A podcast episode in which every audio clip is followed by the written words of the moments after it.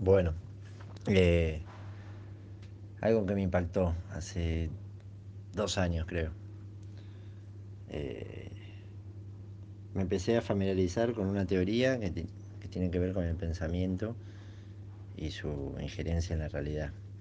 Eh, hay un científico japonés que dice que si le pones música clásica al agua, los cristales se ponen como hermosos y perfectos, o sea, se ponen estéticos, lindos, bien, y si le pones heavy metal o cosas más turbias,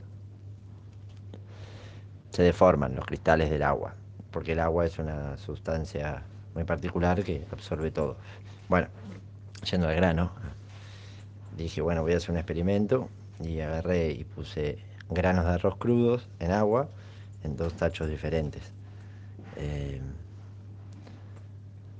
a uno le escribí un cartel que decía gracias y a otro que decía mierda.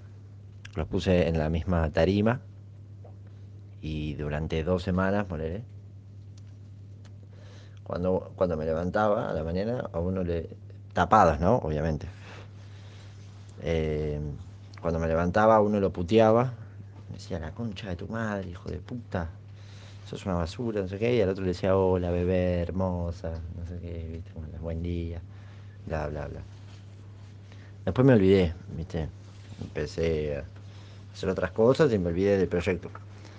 Y al tiempo fui y fui a limpiar el cuarto y dije, uh, eh, como, a ver qué onda las, las cositas.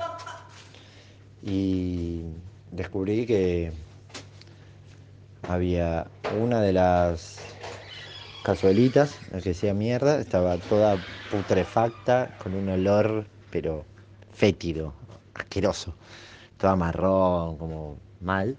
Y la otra también se había fermentado, pero estaba toda blanca y sin olor. O sea, estaba la fermentación, las burbujas, todo, pero no tenía ningún olor. Y ahí me di cuenta de que cómo tratas a las cosas cómo las cosas reaccionan, ¿viste? No todas las cosas son iguales, pero me quedé pensando en cómo tratar a, las demás personas que somos mucho por ciento de agua. Eh, eso me impactó bastante. Espero haber cumplido con la consigna y cualquier cosa tengo más anécdotas. Un abrazo.